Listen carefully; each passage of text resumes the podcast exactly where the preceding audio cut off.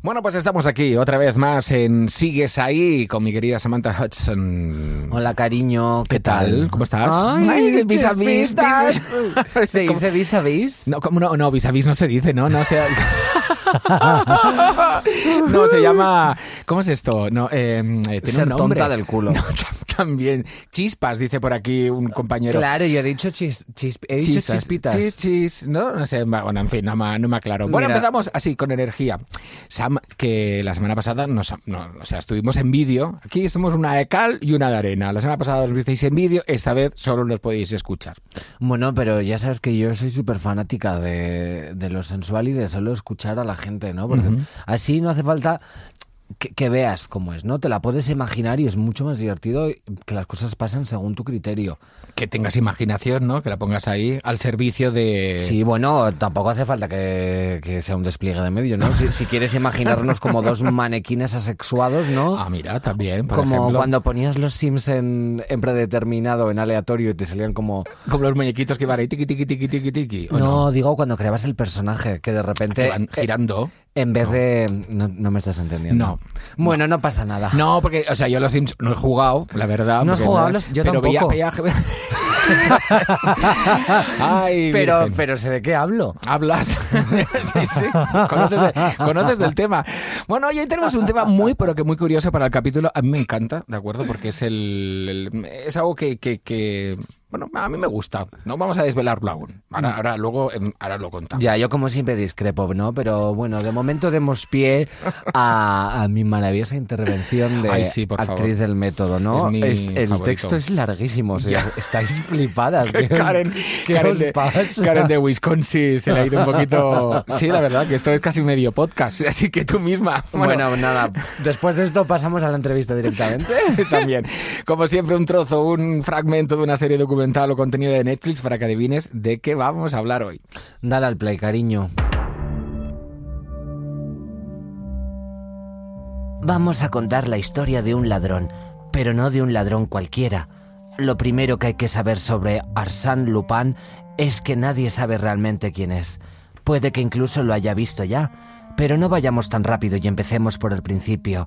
Arsène Lupin tiene numerosos talentos, es un maestro del disfraz, puede cambiar de identidad en un instante.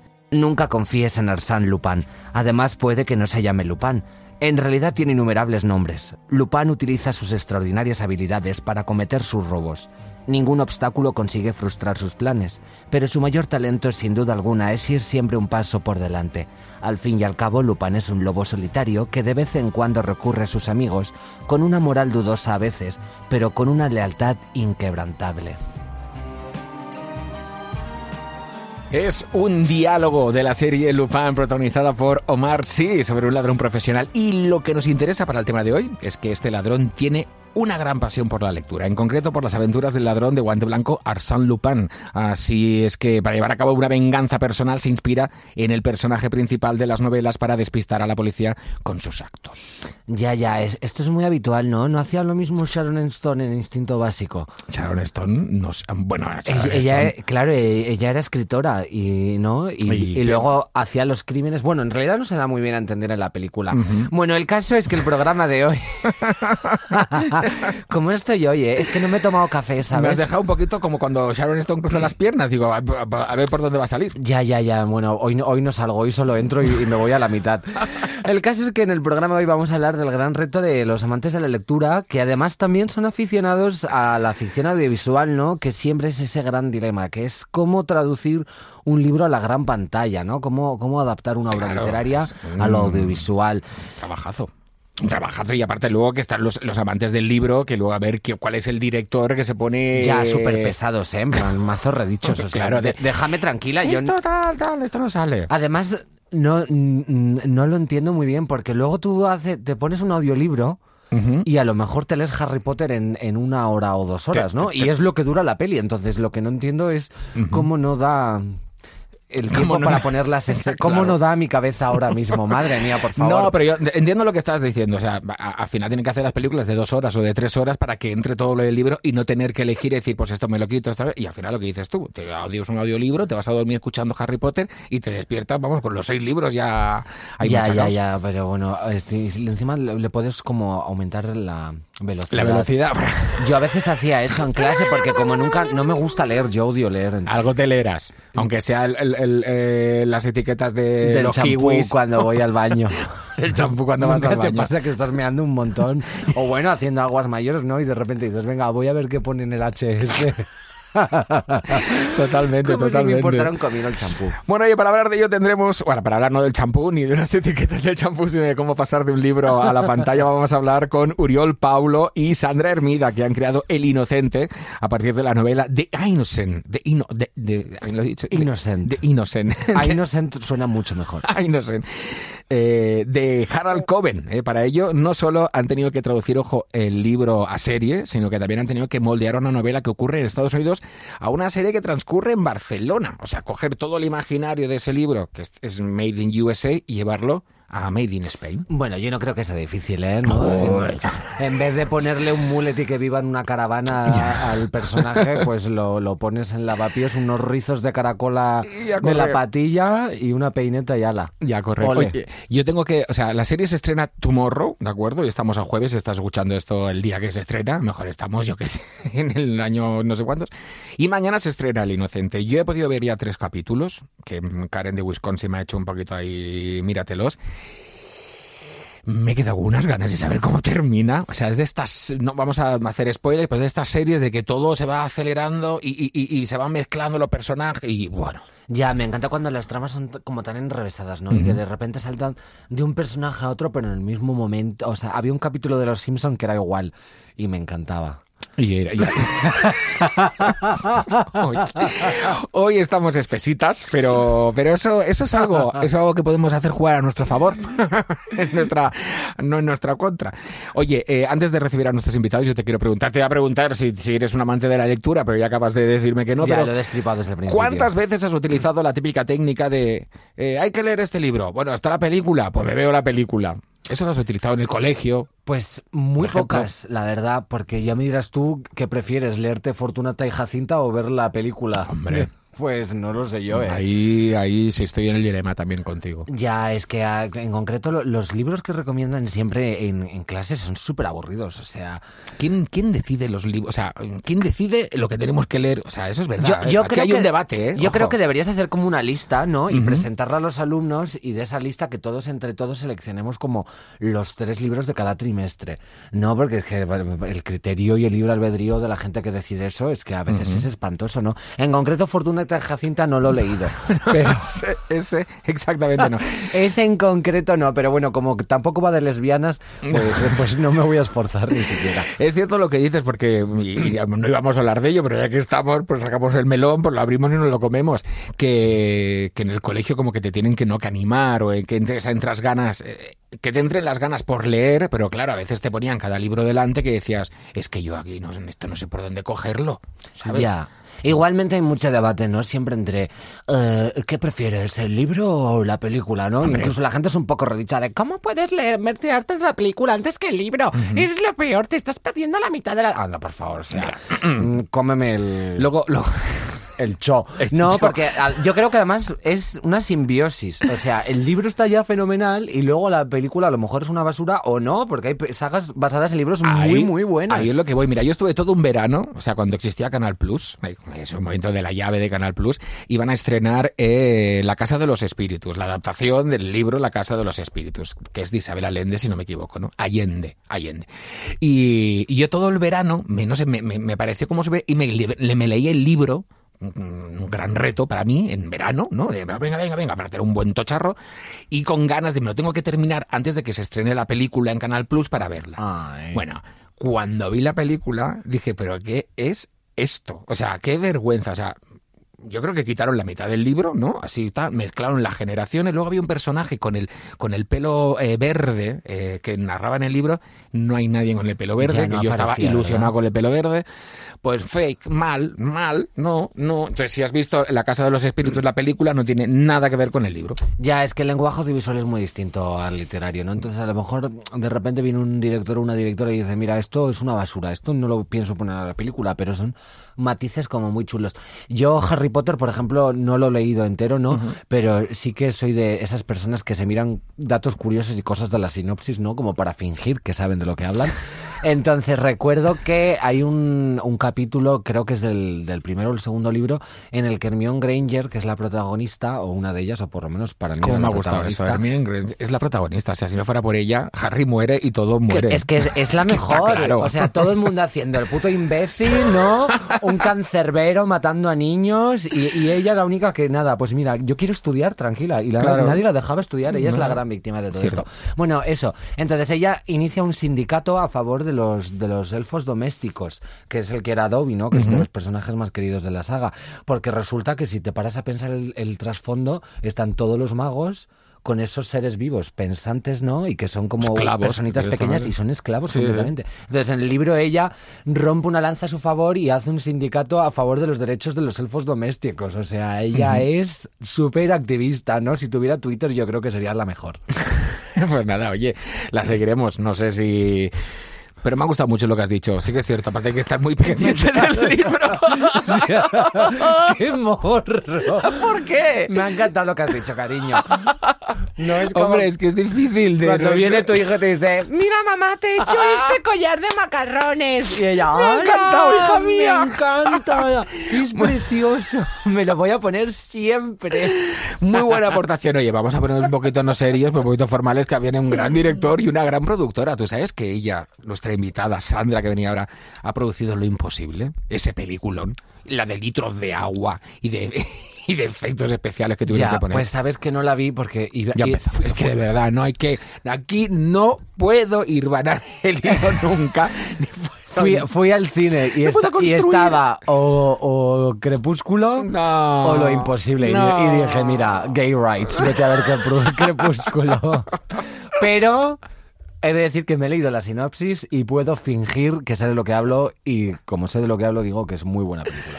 Pues vamos a hablar con Sandra Hermida y Uriol Faulo de El Inocente. Dale a la cabecera a ver si no ah, nos ponemos un poquito de aquí de cordura. Si es posible. ¿Sigues ahí?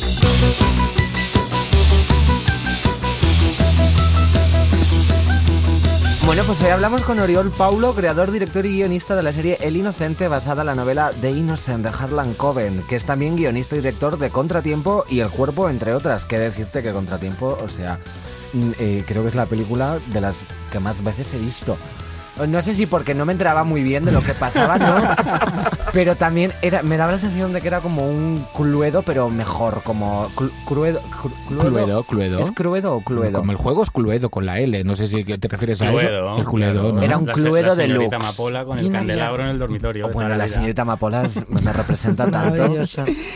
Bueno, y también estaba con. Bueno, estaba, no, sigue estando con nosotros, no que se haya ido, pobrecita.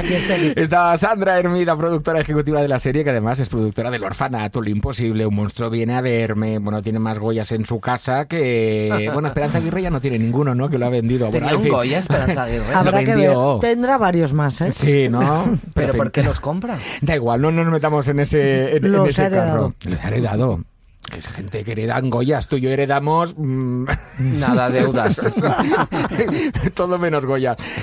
Bueno, oye, primero, gracias por estar con nosotros aquí. Eh, yo ya he podido ver tres capítulos de la serie que se estrena mañana, El Inocente. Oh my God, es que, mira, yo, las cosas las contamos con verdad. Yo mm, no sé el por qué, ¿eh? pensé que la serie solo tenía tres capítulos y me agarré un cabreo después del tercero y dije, nos han dejado todo en el aire, ahora voy a tener que esperar seis meses, me voy corriendo a comprar el libro. Pero no, la, la serie son ocho capítulos. La serie son ocho capítulos, acaba. Es un, Acaba. es un gran laberinto eh, por el que te metes y en el último capítulo llegas al centro del laberinto y se cierra todo, se resuelve, la serie acaba, pero lo My God yo creo que te va a acompañar un poquito. Jolines, es que Sam, no te puedes imaginar lo que es. Empieza con uno, luego va con otra, luego de otra, y luego se van mezclando y dices, aquí qué está pasando. Ya, no, la quiero ver porque además suena lo típico que le gusta a mi compañero de piso, que es como un viejo cascarrabias. Entonces le pongo millones de cosas y es como, venga, lo vemos. Y luego se pasa con el teléfono. Así que espero que esta la, la deje bien entretenida, La ¿no? tienes que ver. Yo os quería preguntar, eh, así eh, en plano genérico, ¿qué es lo más difícil de hacer una adaptación a la pantalla? Lo más difícil es conectar con el material. A mí cuando me pasan el libro, porque esto al final es Paco Ramos de Netflix que me llama, yo, yo estaba acabando de rodar la, de montar la última peli que hice durante la tormenta y estaba en plan quiero tomarme un año sabático.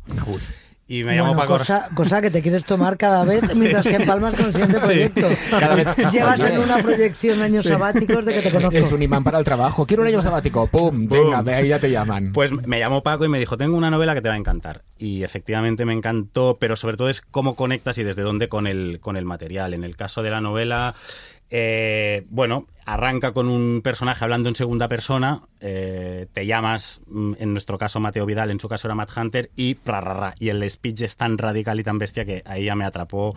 Y luego la novela toca cosas que, que están eh, presentes en mis otras pelis. Yo digo en coña que Harlan y yo hemos tenido una especie de match de Tinder. Es decir, que por alguna No, razón no. rara... Absolutamente. Yo creo, yo creo que es cuando te encuentras esa cosa de separados al nacer eh, narrativamente y algo que a ti te... mm, Bueno, yo he producido dos películas tuyas con coproductores maravillosos, pero que al final es eso de personajes súper contradictorios en los que siempre te identificas, en los que puedes in- empatizar en cada uno de sus errores de decisiones o afirmaciones y en todo a la vez. Y Harlan y tú en eso conectáis totalmente, en Hombre. antropología Total. humana, total, ¿no? Te digo que eh, tú como productora supongo que debes respirar tranquila cuando ves que el director y el, y el autor original de la obra se llevan bien, porque si se llevan mal, ahí dices, uy, esto va Respirar a ser... tranquila y, Bueno, y cogerte un poquito por si viene la ola, ¿vale? Porque es como, ay Dios, que se esa juntan. turbulencia me- creativa. junta- ah, Lo claro, va a querer claro. todo y, y- y se van a Se van super a apoyar. Mm. pero para bien, ¿eh? Oye, eh, hablamos de, de que esta, esta eh, obra está ambientada en Made in USA. o sea, Made in USA, sí. Y que vosotros habéis hecho un ejercicio de llevarla a nuestro país, en Barcelona, bueno, en distintas localidades, pues en distintos lugares, con personajes de aquí. Ahí no hay riesgo a... mm, ¿Cómo te diría yo? No a equivocarse, pero a, a no ser fiel. Bueno, vosotros habéis tenido la suerte que el, que el escritor sigue con vida y está con vosotros. Sí, sí, sí. No, co- como bien dices, eh, la novela original transcurre en Estados Unidos y fue de las primeras cosas que le dije a Harlan, voy a tener que cambiar cosas porque en España no, no, no son creíbles. Y a él le pasaba lo mismo cuando le pasaba material. Por ejemplo, a él le explotaba la cabeza con un permiso penitenciario. Me decía, pero ¿cómo puede ser que dejen salir a un recluso? ¿Eso no existe en América? Pues se ve que no. Se o sea, a él, a él le petaba la cabeza con el hecho de que el personaje de Mario, y esto se ve en los primeros minutos de la serie, no estamos desvelando nada. para claro, tuviera una algo. excepción para poder salir para ir a un funeral. Eh, mm, a él le petaba la cabeza. Entonces, de los primeros ejercicios que hicimos fue, vamos a sentarnos, te voy a contar cómo veo yo la traducción de lo que pasa en Estados Unidos a la realidad española. A- a- hay muchísimos ejemplos. En la novela salen congregaciones católicas que aquí no tenemos. Yo lo he cambiado por un desahucio con una ancianita. O sea, cosas que vemos más en el, en el día a día. Claro. Pero igual yo creo que, aparte, que por supuesto era imprescindible y, y es un camino súper interesante, creo que tú también como director y como creador y como guionista habías hecho un camino en proyectos anteriores donde intentabas no estar tan afianzado en la realidad local y había como un deseo en una evolución como creador, ¿no? Correcto. Para contarla desde aquí. que te- Correcto. Miras, que te- que te gusta es cambiar o- las cositas. o- claro. Bueno, no, la de hecho, la- de las tres películas que he hecho, la que más eh, radicalmente he ubicado ha sido Contratiempo, que pasa en Barcelona, no escondemos Barcelona, y me sentí muy cómodo con... Es mi ciudad, Claro. me, la, me la conozco, eh, sé cómo, es- cómo es la gente, por dónde se mueven, y sí que le dije a Harlan, yo quiero ubicar la, la serie en Barcelona y que sea el epicentro desde donde contamos todo. Ah, sí, o sea, se- ¿sentís presión a la hora de, de crear un- algo, una película o una serie por, por trasladarla fuera de, de España? O sea, ¿es, ¿es lo más habitual que lo tengáis que hacer como en otros territorios que no sean la península ibérica? Depende de los géneros, Sí, en realidad. sí. Es que lo que hace Uri es muy internacional, ¿no? Sí, muchas veces lo que te acaba pasando es que acaba quedando en, en- en un territorio que es reconocible en todo el mundo. No es que, por ejemplo, durante la tormenta mi última peli no pase en ningún sitio, sí. Lo que pasa es que no hay una concreción local. Ya. Es una zona, una, una zona residencial, podría ser aquí en la sierra, podría ser en otros sitios. O sea, en realidad es... hay cierta abstracción. Entonces, mm, en, en El Inocente sí que hemos intentado aterrizar esta abstracción y ubicarla directamente en, en- en Barcelona. Me Pero sí que dice, lo que dice Sandra es cierto, ¿eh? depende mucho del género. Hay géneros que te lo permiten más y géneros Es que que no te permite menos. Hombre, claro, Barcelona para cosas así, a lo mejor, a lo mejor para otras cosas mm, más Bueno, el thriller que al final siempre lo has mamado en un contexto muy anglosajón. Sí, pues todo. yo un thriller en Albacete lo veo total. O sea, de- de- Pues no, lo digo de esperando, broma, ¿eh? Porque no lo hay. Si te lo claro, es que a mí me parece como un thriller costumbrista, yo creo que es como next step. O ¿En, sea, dónde, en dónde has dicho? en Albacete. En Albacete, bueno. O en Almuñécar, Almuñécar. Algo, algo así, claro, porque En Ciudad Real no, En ¿no? ese- Ciudad Real no sé dónde está todavía. Al muñecas lo veo. ¿eh? El muñeca lo veo. Apúntatelo, Uri. Eh, Sandra, mm, sé que es la típica tópica pregunta que se suele hacer en estos casos, pero ¿alguna anécdota tú como productora eh, del rodaje, de la puesta en marcha, lo que dijeras, "Mm, esto a mí, esto nunca me había pasado a mí? Mm, Si se puede, porque claro, aparte rodando de- con Bayona te pueden pasar muchas cosas No, también. te pero digo. y con Uriol, ¿eh? Que con Uriol te pasa muchísimas. Que ya ¿Eres más liante? yo- ¿Eres liante o qué? Bueno. Bueno, no, es, Es complejo, Creativo. es complejo, es creativo y es muy luchador, además, te- y lo tiene muy claro. Pues aparte de la pandemia, ¿no? Dejando la pandemia aparte de cosas que nos han pasado, Sí, así pero como, eso ya es un, como cosillas. es un básico la pandemia. Totalmente. No, nos han pasado muchas cosas y era sobre todo que realmente mm, la deconstrucción y, constru- y construcción que Uriol ha hecho de los guiones y de los capítulos nos llevaba a enfrentarnos a hacer realmente una película que De- duraba ocho ocho horas. horas. Ocho, mira lo que hablábamos antes, de Claro. las películas que tendrían que durar igual, que, o sea, para que no se a quedase ver, nada fuera, claro. que igual en nuestra introducción, pero que está muy bien traído, es esta cosa de las películas que hemos hecho, no sé si has notado que series no, ¿vale? Eh, Prácticamente yo había producciones de Madrid. Entonces, claro, al final haces las cosas eh, proyectando lo mejor que sabes hacer y que has aprendido. Entonces hemos aprendido, yo creo que la anécdota más grande es que hemos aprendido que hacer una película de ocho capítulos con un solo director es una cosa bastante cansada, ¿verdad, Uriol? Acabas que sale bastante muy bien, cansado. acabas- pero- He perdido kilitos, eso sí. Claro. Que tuviste que tomar la, la sabia decisión de decir, o, o- o sacrificamos cosas y hacemos una peli de dos horas, una hora cuarenta, o nos lanzamos ocho Mm, capítulos no, y lo O hacemos. hacemos una serie en el sentido en el que más nos marcaban los y las que sabían hacerlo, que es varios directores, varios tal, no sé qué, o nos apoyábamos, nos cogíamos del brazo y hacíamos Y una película muy larga. Es lo que hemos hecho. Estos tipazos no Pues han salido enhorabuena, de ¿eh? ningún lado.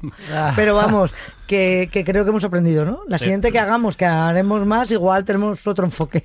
Ya veremos. Ya vere- Ya ¿Ves? veremos. ¿Qué os he dicho? Y- y- Luchador. o sea, y, y preferís, por ejemplo, a la hora de adaptar uh, un libro, hacer algo que se ajuste más a lo que habíais soñado, por ejemplo, una película de dos horas o, o tres o las que sean, ¿no?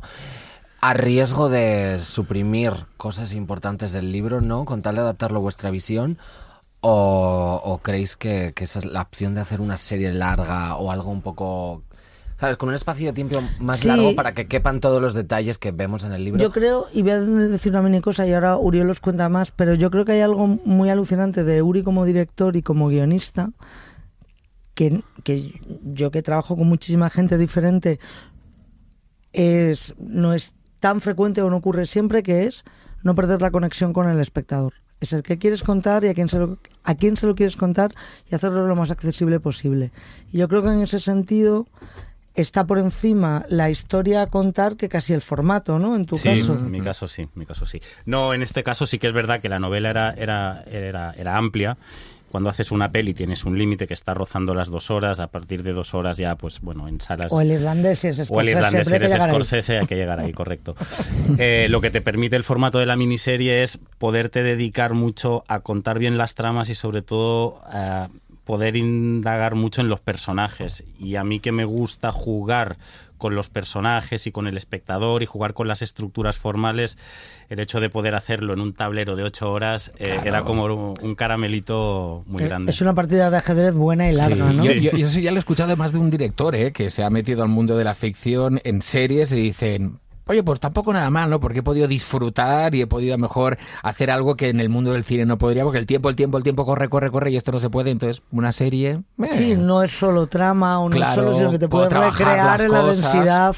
Ya, además yo creo que se amolda muy bien también a los formatos, ¿no? Porque los tiempos que corren hoy en día todo es súper fugaz y Rápido, y rápido, súper rápido. breve, ¿no? O sea, por lo menos a lo que estoy yo acostumbrado, ¿no? Que somos los jóvenes, que somos entre petardas y pedorros, pero luego monas y apañadas, ¿no? Pero consumimos el con contenido de, de una forma súper rápida. Entonces, yo creo que... Pues una- van a disfrutar esta serie. ¿eh? Claro, pero ¿y no os da miedo que de, re- de repente con el auge de las miniseries o de las series se, se pierda también como la pasión por hacer películas? ¿O eso creéis que es algo que no puede ocurrir? Pues yo fíjate, creo que, mm, que hay como una educación generacionada para bien, eh, generalizada para bien, de, mm, de disfrutar del contenido. Creo que creo que hay una educación en el público por tener mucha oferta que educa el criterio. El criterio que no es el criterio ortodoxo de la crítica, el criterio propio. Lo que a mí me gusta, lo que me interesa, lo que tú dices.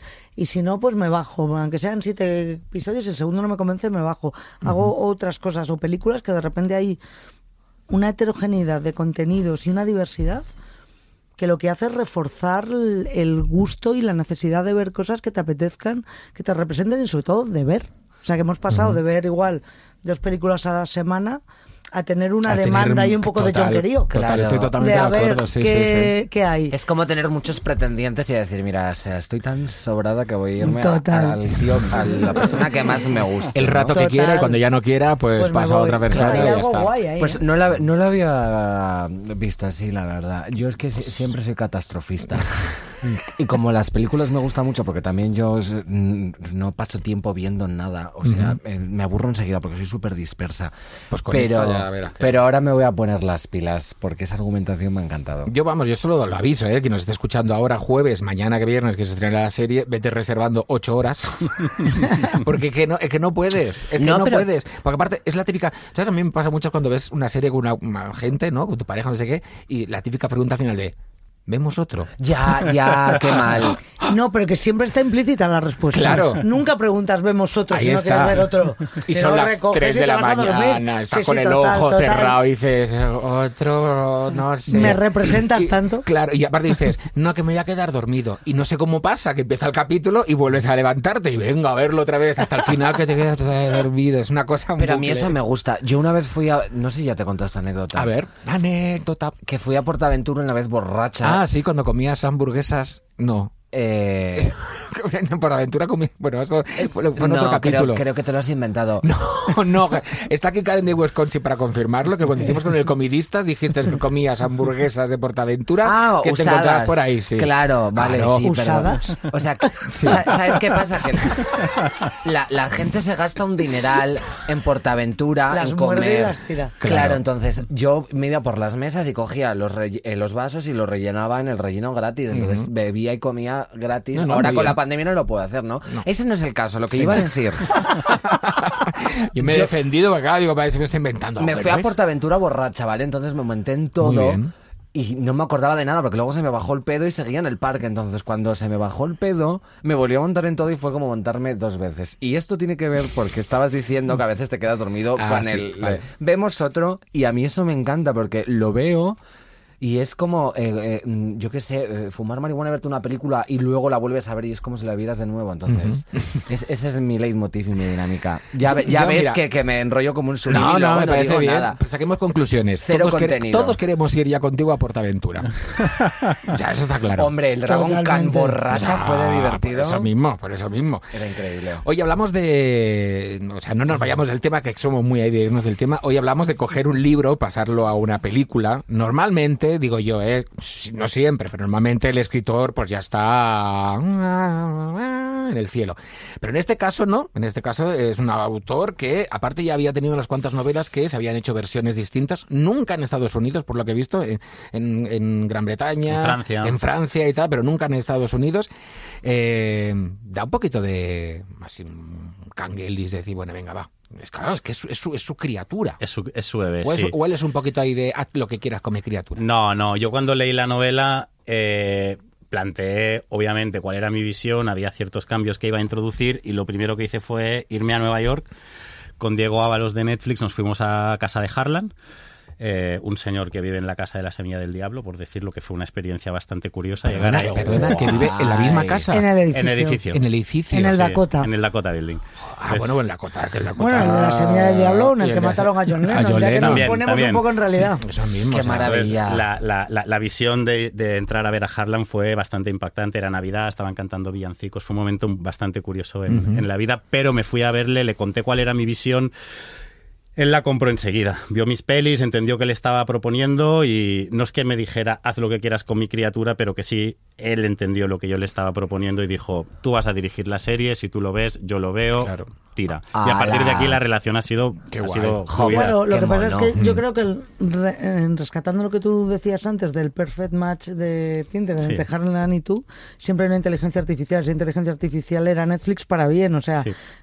Paco y Diego vieron la novela, vieron el mundo de Harlan, vieron tu cine y dijeron, bueno, es que Qué ¿no? bien. se corresponden. Ah, Mira. Qué chulo, ¿no? Encontrar a alguien como de otra disciplina y que compartís tantas cosas en común. Sí. Y, te- y cruzarte todo el océano y de repente hay una casa. Y que cante villancicos. No. Eso, bueno, él no los cantaba, los cantaban los vecinos. Ah, bueno. Sí, estaban ahí todos. No sabemos si los cantan. Bueno, yo no le vi, no ¿Cómo le vi, puede yo ser no le los, vi. los villancicos de los vecinos del Dakota? Hombre, Pues entonados súper bien. un poco psicópata. No, no. Es que claro, yo veo un hombre que canta villancicos, me caso con él, le regalo mis bragas y todo. Bueno, yo quiero haceros otra pregunta y dejar de hablar de mis bragas ya, ¿no? Y es si habéis aprendido algo. Esto es típica pregunta de periodista, ¿no? Pero quiero decir, ¿habéis aprendido algo de esta interconexión, no? Porque él es monísimo, eso ya me ha quedado claro. No, pero aparte de compartir gustos y preferencias, ¿te has llevado algo con lo que no venías cuando, antes de conocerle a él, quiero decir? Sí, es decir, yo todo lo que he hecho hasta ahora ha sido material original mío. Harlan para mí era la primera cosa que iba, entre muchas comillas, a profanar, que era la, la- la novela de otra persona. Yo he aprendido a ser respetuoso con las cosas que él tenía muy claras y a la vez él ha sido respetuoso con las que yo tenía muy claras. Con lo cual, lo que quiero decir es que he aprendido un poco. Sandra me conoce, soy muy cabezón. Eh, a- Muchísimo. Uy. Pero muchísimo. Eso Pero queda claro. para buenos. ¿eh? Eh, Hombre. he, aprendido muy bien a cómo colaborar desde ahí con, con otra persona. Mira, si alguien lo viera, eh, eh, está ahora Oriol como si fuera un niño de Sí. 5 años. Ah. pasándose- Sí, He sí, aprendido sí, sí, un poco. a Bueno, ser pero- buena gente. Pero es que es, es que es verdad, es lo que aprendes. no, no, hombre, y tiene ganas de aprender, que es cuando ya Yo no todo el tiene ganas de rato hago aprender. analogías y eh, me estaba sintiendo como cuando haces un PowerPoint y por primera vez te implicas con el que vas en tu grupo, ¿no? Porque había gente... Nunca te has hecho un trabajo en, en grupo y tenías que hacer un PowerPoint y había una que, Ah, vale. que era la, la Mariserdilla y hacía todo. Y luego la otra dispersa pues tenía que esforzarse un poco. Yo lo he pensado así, entonces no... me mantengo mis 13, soy los dos monísimos. Oye, eh, eh, Sandra, no, no, no, no puedo que de ríes ya. Es que no tiene nada de sentido lo que digo. No, claro que tiene sentido. Todo, pero si es que... pasa que yo siempre digo, Sabata, que tú, después de una de tu aportación, hace falta un momento de reflexión. No, no, no. Yo Es lo que me he quedado pensando es, soy tan, soy muchísimo más mayor. Yo es que no quería decir eso, hacía, ya, pues, tampoco PowerPoint. He dicho, Ay, en PowerPoint, ¿qué coño? claro. Yo Y mira, yo hago un gran 20 esfuerzo años. aquí Perdón, para, para claro, no ponerla siempre de que tú eres muy joven y entonces he dicho, yo voy a decir, sí. ¿Se puede mm, preguntar de sí. qué año eres? Del 99. Hija, ya. Voy a Claro. recoger y me voy. ¿vale? Yo soy del 72, ¿vale? Bueno, muy buen año. 76, levantando la mano. No, no, no, claro, aquí hay una diferencia generacional, pero que es pura Oh, no, pasión. ¿eh? Pero Es ¿sabes qué pasa? pasión. Que somos chulas de la misma Sí, manera y eso, total. eso Guapas, yo fantásticas. Cuando he entrado por la puerta yo lo he notado. Y eso es, eso es, eso es algo anacrónico. Total. Que te quería preguntar, teniéndote a ti, eh, aquí eh, hemos hablado de fantásticos títulos de películas que han conseguido muchos Goyas, muchos reconocimientos, sobre todo mucho cariño por parte del público. Y hay uno en cuestión que hay una historia, no hay un libro. Si no me equivoco, no había un libro, pero es que había una historia en primera persona, la de lo imposible, ¿no? Es quizá un poquito más complicado. O sea, uno puede, tú como productora, puedes decir, bueno, lo que está escrito en el libro es lo que está escrito en el libro y de aquí no vamos a salir. En cambio, una historia real Hombre, puede tener una ver, implicación. Una historia de ficción es una cosa. Lo imposible que es un proyecto que encuentra, aparte en el en un aniversario del tsunami, en una historia que cuenta es. María Belón, la María de verdad, y que porque eran casi los únicos españoles, no eran los únicos luego, pero es de los pocos españoles que había en Tailandia en aquel momento.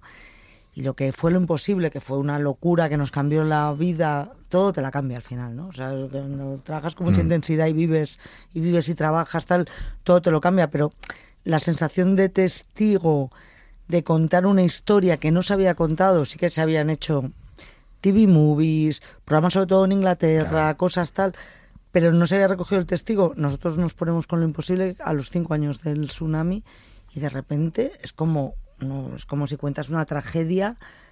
El peso de esa responsabilidad es que no te lo esperas ni sabes lo que es, porque tú te acercas casi a cualquier historia narrativa del mismo modo. Esto se creó, eh, bueno, un proyecto de J, Belén Atienza es quien lo encuentra, que es la productora, la otra productora, Sergio lo escribe, y en todo este en todo esto desde el principio es de la mano de la familia de verdad, de María Belón como testigo principal y narradora en el sentido más clásico de la narración de los hechos, ¿no? Como desde los albores de la humanidad y de repente te encuentras, según vas escarbando, metiéndote en la historia, la cantidad de gente afectada que hay sobre esto y te va creciendo el peso de la responsabilidad de uno, encontrarte con ese hecho y lo que le supone a mucha gente y luego la responsabilidad de cómo lo cuentas, cómo afecta a tanta gente. Tu pregunta, que no estoy respondiendo para nada, estoy haciendo Pero un bueno, bosque. aquí nosotros muy- eso muy es una cosa nos callamos y de- escuchamos. De, dónde plantas la semilla. Yo no, bueno, el bosque, tal, no sé qué, en la montaña, tal. No, porque. hay diferencia, porque, ¿o no? porque sí, hay otro tipo de. Uy, Porque al final tú te lo tienes que tomar como una... Espera, que se ha desenganchado Ahí- el audio. espera, Ahora te no, lo engancho. Se me ha de- Claro, tú, desenganchado tú sigue hablando y yo me meto por debajo. Hay, que nadie hay pense una mal, por presión favor, ¿eh? cuando, cuando es un hecho real tan dramático y que impacta con tanta gente, de repente adquieres una responsabilidad que siempre la tienes. Espera, María, La levanta un, poco, responsabilidad- levanta un poco el pie, que si no, no puedo tirarte el cable. Ahora sí, sí. Seguimos, seguimos. Estamos, estamos. De, no, pues, pues una cosa es la responsabilidad que siempre tienes con la historia que te has comprometido a contar, con tus socios, por supuesto con el director o la directora, con la historia que quieres honrar, si partes de un libro con lo que quieres contar, y cuando eso entronca con que afecta a 300.000 personas con Ya. sus familias, das un paso para atrás, Claro. pero nunca te metes si lo piensas. O sea, si hubiéramos tenido la perspectiva que tenemos ahora de eso, no sé si hubiéramos sido capaces de hacerlo. Pero claro, fuimos de la mano de los que la habían vivido. Es una experiencia, insisto, que nos cambió la vida para bien. ¿eh? Somos mejores personas todos los que estuvimos ahí. Te llama María y se llama Sandra, eh, por cierto, que es que claro, me Villalón y ya me he quedado ahí con la historia. Bueno, pues ya queda poquito. Tenemos un juego preparado para vosotros que, Qué que- miedo. que es- Ay, no, os vamos a poner muy, muy, muy al límite. ¿eh? Pero antes, eh, aquí nos gusta, nos gusta tener, pues de repente esa visión de, de pensar en toda la gente joven que nos escucha. Seguro que hay más de uno y más de una que tienen algún libro que les encanta y que quieren iniciar ese camino, ¿no? De hacer una adaptación, de versionarlo. ¿Por dónde se empieza, Uriol? Desde la parte creativa, luego veremos la parte, digamos, de producción, pero ¿qué, qué, cómo animarías? ¿Qué consejo le darías? Tanto a los que estudian guion, dirección... Sobre todo, creo que te lo he dicho antes, es, es intentar encontrar qué hay de ti en lo que vas a adaptar. Es decir, yo creo que nadie va a hacer una buena adaptación de algo que no siente o que no se puede hacer, hacer suyo. Eh, al final, aunque estés, entre comillas, como he dicho antes, profanando o, o- o tocando a la criatura de otra persona, eh, tienes que encontrar algo que empatice contigo y que te haga tener una visión. Sin visión no hay historia nunca. Sí, sin punto de vista, ¿no? Punto de vista. punto de vista. Sí, sí. Y Sandra, ¿tú qué, qué consejo? ¿Cómo, ¿Cómo se localiza un escritor? Bueno, aquí en medio del trabajo dijo Karen de, One, de Wisconsin, que es nuestra compañera de Netflix y todo el compañero, pero ¿tú cómo, qué consejo les das? Hombre, Yo creo, yo ahondo en lo que dice Uru- Uriol, que es realmente encontrar un punto de vista, lo que quieres contar y lo que te toca realmente. O sea, que em, pretender hacer, esto aplica para toda la vida, yo creo, y seguro, bueno, no sé si seguro, pero espero que estéis de acuerdo, que es intentar hacer lo que el otro quiere o lo que el otro o la otra espera que quieras hacer, nunca va a funcionar a la hora de contar historias y de acercarte a un modo de storytelling personal, tiene que ser algo que te toque y que te conmueva, que te afecte, que te haga gracia, que lo que sea, a ti. A la hora de acercarte a una escritura precedente, pues hay que ser muy respetuoso y tener algo que aportar. O sea, cuando tú quieres coger una idea de otro, hacerla tuya y complementarla, tienes que tener un punto de vista y una visión Al final, que enriquezca lo anterior. Al final hay algo que también es muy práctico, que es que van a ser dos años de tu vida. Uy. Ya. Eso acabas Que eso, esto eso es nosotros, una lápida, que ¿eh? somos muy mayores, no, a mí me ha parecido hasta poco. Claro, igual a Samantha le parece dos años de mi vida, pero ¿esto qué es? No, pero es que yo cumplo claro. años de perro. Ah. Ahora, ahora mismo. Ahora tengo tienes menos incluso. Me- no, más, ¿no? Los años Ah, de cumple- perro son siete Ah, por, por cada cada año de humano. Ah, tienes- Es graciosísimo. Eres sabio mayor, claro. Hostia, claro, es que a mí- me- cuando veo un perro siempre pienso, Dios, en verdad es un viejo rechocho. es graciosísimo. Este cachorrete, ¿no? Razón. No, pero muy guay lo que habéis dicho, porque yo creo que, y ya llevándolo a, a mi terreno, ¿no? que es los consejos que yo siempre, intentar vivir la vida de los demás es frustrante, ¿no? Entonces, por lo menos tienes que encontrar un punto en común, ¿no? Para enfocar las cosas de- de- de- de- desde tu prisma sin que quede Instagram. Extraño, ¿no? Y Porque a, a través de la cara se puede ver la cruz, ¿no? Pero si eres cara no puede ser cruz. Y que perdemos mucho tiempo ¿no? intentando agradar a los demás, o al menos que nuestro arte, nuestro, o no- nuestro trabajo esté más en función de ahora y pierde tu originalidad, ¿no? Y ahí está Correcto. La Sí, es- esencia. la esencia. Bueno, o la suya o la de la persona que está adaptando, ¿no? Porque También, claro. Claro. Tampoco hay que pecar de soberbia, ¿no? Que no es el caso vuestro para nada. No, yo creo mucho que, que sí, ¿no? Que, Yo que creo que solo no... puedes y con amigos sí, o sea que me Yo, parece como más yo creo que no moriríamos de este pecado capital. No, en no, Seven no, no creo. moriríamos a lo mejor por otro, pero no por Bueno, varios, Sí, ¿eh? ¿cuál- cuál es Glotonería, lujuria, imagínate, Claro, claro. ta, ta, ta, ta. ahora vamos. ahí vamos. Y lujuria es vuestro pecado capital favorito. Pues yo es que estoy un poco mayor, estoy más en glotonería. Qué bajón. más- Me gustaría estar más en lujuria. Mira, ahora me he quedado ahí. Voy a hacer unos cambios en mi vida. Oye, Total. Guilty Pleasures, que a nosotros nos gusta mucho aquí antes de hacer el juego. eh, si podéis confesar, confesáis. Y si no, no, ¿eh? No vamos a obligaros. Tú, Samantha, también puedes estar ahí. Em, ¿Algún libro que os gustase mucho, que luego habéis visto la versión en película o en serie y habéis dicho, ay, Dios mío, ¿qué han hecho aquí? Yo creo que todo Agatha Christie, menos el misterio en el Orient Express, no, el- no el actual, el histórico. Sí. El de Ingrid Bergman, tal, no sé qué. Digo, por irme a algo súper popular. O sea, tú Casi. leías las, o sea, tú preferías Yo leía mucho y Agatha de- Christie y entonces veías las películas y decías, qué vergüenza. Qué vergüenza, sí.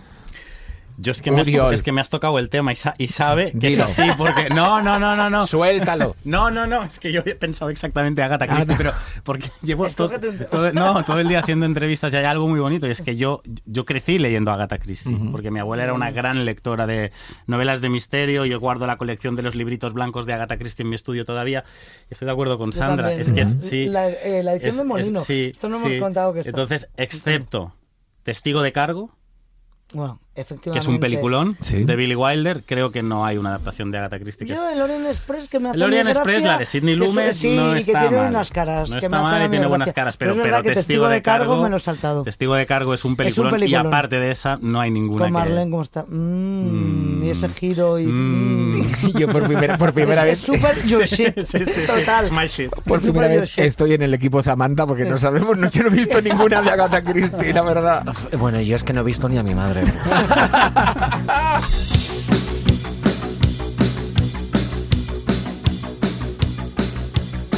Bueno, vamos a jugar, ¿os parece? Venga, va. Vamos a ir a tres libros, eh, cada uno son relatos, otros son cuentos así de toda la vida, y os vamos a pedir que hagáis la segunda parte, ¿de acuerdo? Que penséis en el argumento de la segunda parte. Para no pisarnos, ¿de acuerdo? Porque ya esto ya lo hicimos una vez y esto fue un grigay. Vamos a hacer que alguien empiece con eh, la presentación, o sea, cómo empieza la historia, otro Empiezo el yo. nudo, ¿vale? Y el otro el desenlace. Tampoco El tenemos que explayar. ¿no? Eso mismo. Tampoco Ah, te yo, ¿eh? no hace falta explayarse Vale, mucho, vale. sino simplemente es eh, pues pim pam pim pum, ¿vale? Nudo tú y Ah, Podemos ir cambiando, hay tres, hay tres opciones, tres películas, ¿vale? Bueno, tres eh, libros. El primero, venga, va, este es muy sencillo, Hansel y Gretel. Ya sabéis que termina la termina la- el cuento, que tiran a la bruja al fuego y que se escapan con unas joyas que encuentran en casa de la bruja y por eso le pueden dar a los padres, viven felices y, y son rescatados por los padres y está muy bien. Hansel y Gretel, segunda parte. Vale, Samantha. pues mira, yo abogo por algo bastante pragmático, ¿no? Y es que de repente Hansel y Gretel eh, se ven envueltos en una serie de querellas y denuncias por parte de la familia de la bruja que le acusan de homicidio, porque realmente es- esa mujer ha sido imputada de canibalismo y no hay ninguna prueba de ello y la han matado. Vale, ese es el, esa es la presentación. ¿Quién sigue con el que hacen el nudo? Estoy muerta. Estoy muerto. Estoy muerta, estoy cuidadito. muerta. O sea, me ha superado en cualquier tipo de expectativa. Estaba yo, pero no era. Lo tengo tan reciente que estaba yo de. ¿No era oro? Ah, era bruja. Era bruja. Ni siquiera. Bueno, tenemos a dos personajes que se han sido denunciados por la familia de la bruja. Años después. Por canibalismo, ¿eh? Por canibalismo. No, claro, o sea, la familia de la bruja ha denunciado a Hansel y Gretel Claro, por claro. matar a la bruja. Por matar, por canibalismo, Y ¿no? Que la por, tira- y, por, y por imputarle un canibalismo falso que Exacto. estaba Ah, vale, sí, es verdad. porque, estaban vivos. Eso mismo. Que no, no tiene por qué ser falso, ¿eh? De repente se puede, se puede resolver el juicio. Es que me, he quedado se ha quedado en blanco. Bueno, si no bueno, no, no, hombre, pero a ver, o sea, la segunda, el, el nudo es lo más fácil porque habría un juicio. Ahí está, muy ¿no? bien. En pues. el que la familia de Hansel y Gretel pues contratarían a una abogada.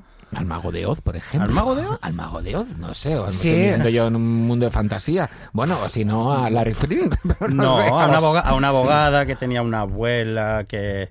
¿No? Que tenía miedo de un lobo. Que es caperucita que es roja. roja. ¡Hala, claro! Y entonces esta súper abogada mete en el estrado a la bruja. Y ahora te paso el marrón. Y realmente todo Hansel y Gretel está vertebrado por ahí una abogada que lleva tirando los hilos para conectarlos y para que salgan para el bien. Y esa bruja no estaba muerta.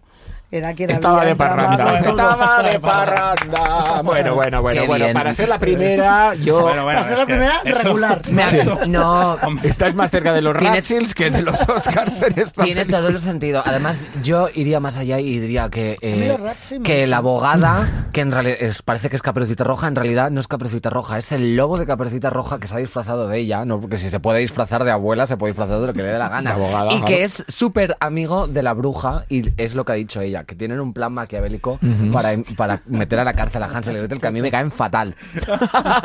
para, acabar, que quede claro que me cae fatal. Hombre, que se los coman y dejen de dar por culo. Claro, no, no, no, no, no, no. Ojo, y muy de acuerdo. Un día hablamos de los premios, hablamos de los Ratchets y estábamos y hablamos que es fantástico poder ganar un Ratchet porque ¿quién, Yo, quién más? el año en el que Sandra Bullock recogió Sí. un Oscar y un Razzie, que aparte mm, se ganó mi respeto absoluto para siempre, fue a las dos ceremonias, pensé, bueno, mm, tiene un criterio ahí intercambiable, No, interesante, los viene- seguro que son más relajados y más divertidos. Siguiente historia, esta la conocéis. No mucho, ¿eh? Pero mucho, mucho. Y es mucho más fácil que Hansel y Gretel. Romeo y Julieta, de William Shakespeare. Romeo se toma el veneno pensando que Julieta está muerta, pero no. Ella se clava una daga al descubrir a Romeo muerto en su regazo. Pero mil años después, segunda parte. Vale, pues yo creo que mil años después, sobre los yacimientos donde estaba la casa de los Capuleto, por ejemplo, por decir algo, ¿no? Eh, viene una familia. Entonces, en una, en una noche, los dos niños deciden jugar a la Ouija y contactan con los espíritus de Romeo y Julieta. Tumba.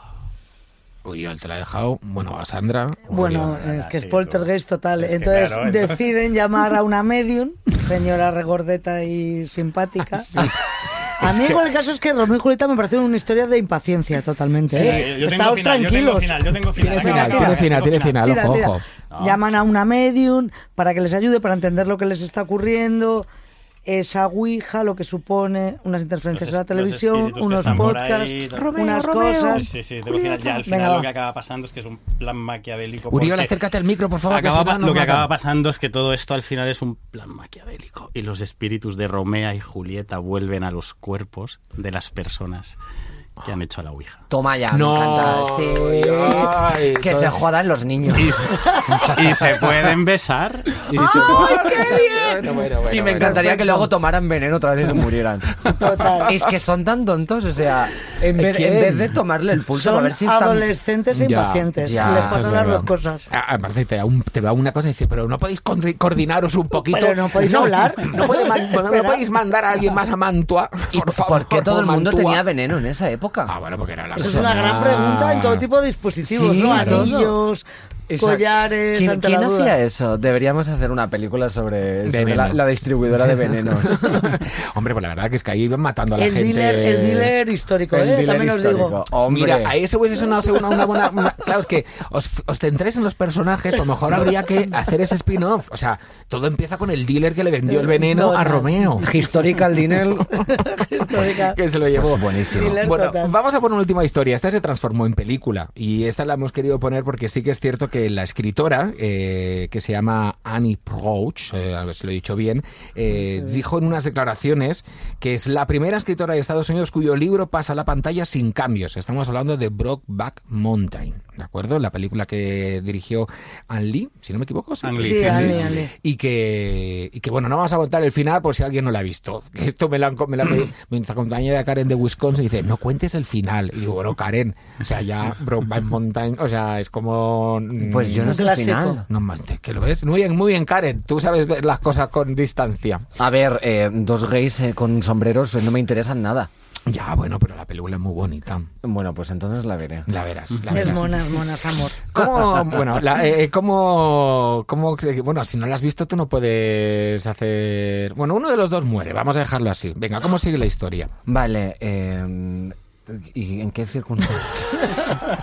Mueren en la No, tienda venga, de te voy a contar el final y si no, las si no has visto Brokeback Mountain, tápate los oídos. Cierra los ojos. La historia, la historia termina con Jack Swift, ¿de acuerdo? Que es uno de los dos, que muere por un crimen de odio eh, y Ennis del Mar, eh, pues, pues se queda ahí como muy triste y, y va a casa de los padres, en fin, una cosa muy bonita. Vale, pues siguiendo la línea argumental, la genérica de mis películas favoritas, que son las de Antena 3 por la tarde, yo creo que... em, Basadas en hechos reales. Es exacto. Ennis del Mar se llama el que Sí. está vivo, ¿no? Eh, decide aprovechar y entierra el cadáver donde, donde lo encontró, si es que eh, lo ha encontrado en algún sitio, porque como no he visto la película me la voy a inventar, Sí, ¿vale? invéntatelo. Y decide suplantar la identidad de Jack Swift. Upa. Ostras. Hostia, eres rápido, ¿eh? Qué ¿Has visto? eres muy rápido. Una cosa, para no habérselo preparado. Se lo llega a preparar y, y, y nos eh. hunde.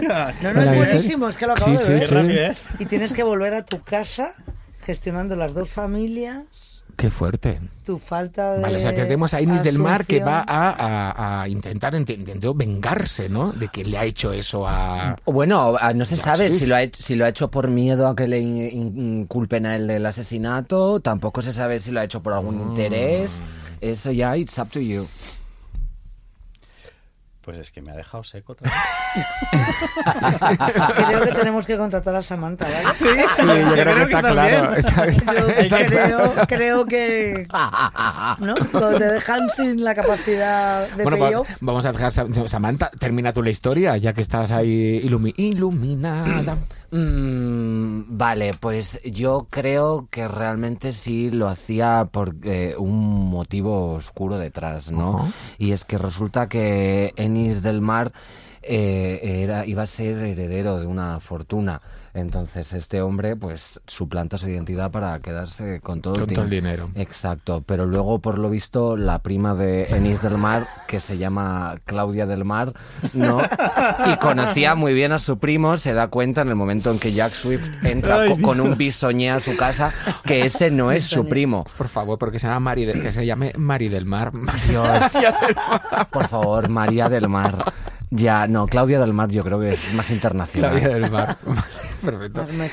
Bueno, pues ya tenemos la segunda parte de estas tres películas que nadie iría a ver al cine, me parece. ¿eh? Yo iría. Bueno, bueno, Sí, bueno. yo, Brokeback Mountain Se 2, compara. estoy ahí, ¿eh? Hombre, Estoy bueno, y la, y la trama policial de la bruja. También, eso es verdad. Bueno, a mí la familia intentando, llevando a Hansel y Gretel a los tribunales por, por en una... Por homicidio. En fin, en homicidio. Hombre, es que matas a una bruja y te vas tan campante, anda ya. Claro, es que parece que se pueden matar a las brujas porque sí, que, está, que te van a, a La- llevar ahí en alto. Y la pobre, ¿cuántos caramelos habrá hecho en su vida para hacerse una casa? Con lo que le costó hacer toda la casa, ¿vale? los niños la queman. Injusticia, sindicato ya de brujas. ya mismo, ya mismo. Mañana se estrena El Inocente. Si estás escuchando este podcast de Sigues ahí en jueves. Si no, oye, co- corre, corre, porque aparte, enhorabuena Oriol, enhorabuena a Sandra por el trabajo y a todo el equipo, porque es una serie apasionante. Y ojo, no hemos hablado nada del casting, pero es que, pero es que, es que están están maravillosos, pero mar- maravillosos. Pues queda para 10 minutos más, porque Es el verdad. casting es increíble. Sí, sí. Yo me considero muy afortunado. Es un pedazo de reparto. ¿Qué voy a decir? Bueno, pues nada, lo dejamos al misterio, ¿no? Ah, la gente ¿y quién hay? eh? Creo que ha habido como el típico miedo a dejarte a alguien, porque son tantos y tan buenos te- yo me lo- que es te- como... No, de- no, hombre, hay, hay muchísimos actores, pero, pero que al final, sí, te los digo. Venga, va. Claro. Mario, Mario Casas, Aura Garrido, Alexandra Jiménez, José Coronado, Juana Costa, Martina Guzmán, eh, Miki Esparvé. Miki Esparvé, eh, Susi Sánchez, eh, Martina Guzmán, Gonzalo ¿Te de Castro? Ana, Ana Wagner, Wagner. Ana Alarcón, Con- Xavi Saez. Muy bien. Muy bien. Pues nada, después de este ejercicio de memorización, Ya. está muy bien. Qué maravilla. Yo les llamaría a todos cariño, cielo, amor. Cari, Cari, vente, Cari 2, Cari 2. En rodaje, en- en rodaje hay motes. Claro, sí, ¿no? Ponte en la, en, la, en, la, en la señal y ni te muevas, ¿no? Sí. Queda- queda No, no, pero que hay cosas cariñosas. Mario Casas, pues yo lo, lo llamo houses. Ah, Houses. qué gracia. A veces, No, así. y hay una cosa muy chula que tú haces, que esto es una cosa súper tal, que es que haces, le hace una lista de Spotify de canciones de su personaje a cada uno de los actores. Cada actor tiene su. Spotify list. ¡Qué de personaje. Me encanta. Me encantan las playlists. Es como la, la nu- los- la- cuando grabas un cassette para tu novio, en plan. Total. Te quiero, las canciones que... Ya na- na- nadie hace Nadie lo playlist hace, para nadie, otras. maravilloso. Es increíble, te yo, amo. yo dejo de consejo, yo eso lo he hecho. Cuando conoces a alguien, yo lo dejo ahí encima de la mesa, porque cuando conoces a alguien, eso como que, hola, ¿qué tal? Hola, ¿qué tal? tal, No sé qué. Abriros una lista de Spotify conjunta y que cada uno vaya incluyendo canciones en el momento del Esto es día. para reafirmarte en el crash, en el crash o salir corriendo, ¿no? Ahí Porque está. de repente te empiezan a poner cosas que pues también depende, me pone Sonia Serena, yo quiero bailar y digo, pues ya está, ¿dónde está el anillo? ¿Dónde está la iglesia? Me paso. Yo te pondría Acaríciame de Susana Estrada. Ah. Todas- Temazo. Ay, va de follar como una guarra. Bueno, nosotros nos vamos porque no damos para más. Así que, Uriol, Sandra, gracias por estar Muchas con gracias, nosotros. Muchas gracias. Y Samantha, tú misma, tú, tú, tú sabes cómo terminar esto, cómo ponerle fin a esto. Hombre, pues no sé si de una manera tan estrafalaria, ¿no? Como esas secuelas y spin-offs, pero bueno, yo voy a seguir aquí y ahora os pregunto a vosotras, ¿seguís ahí?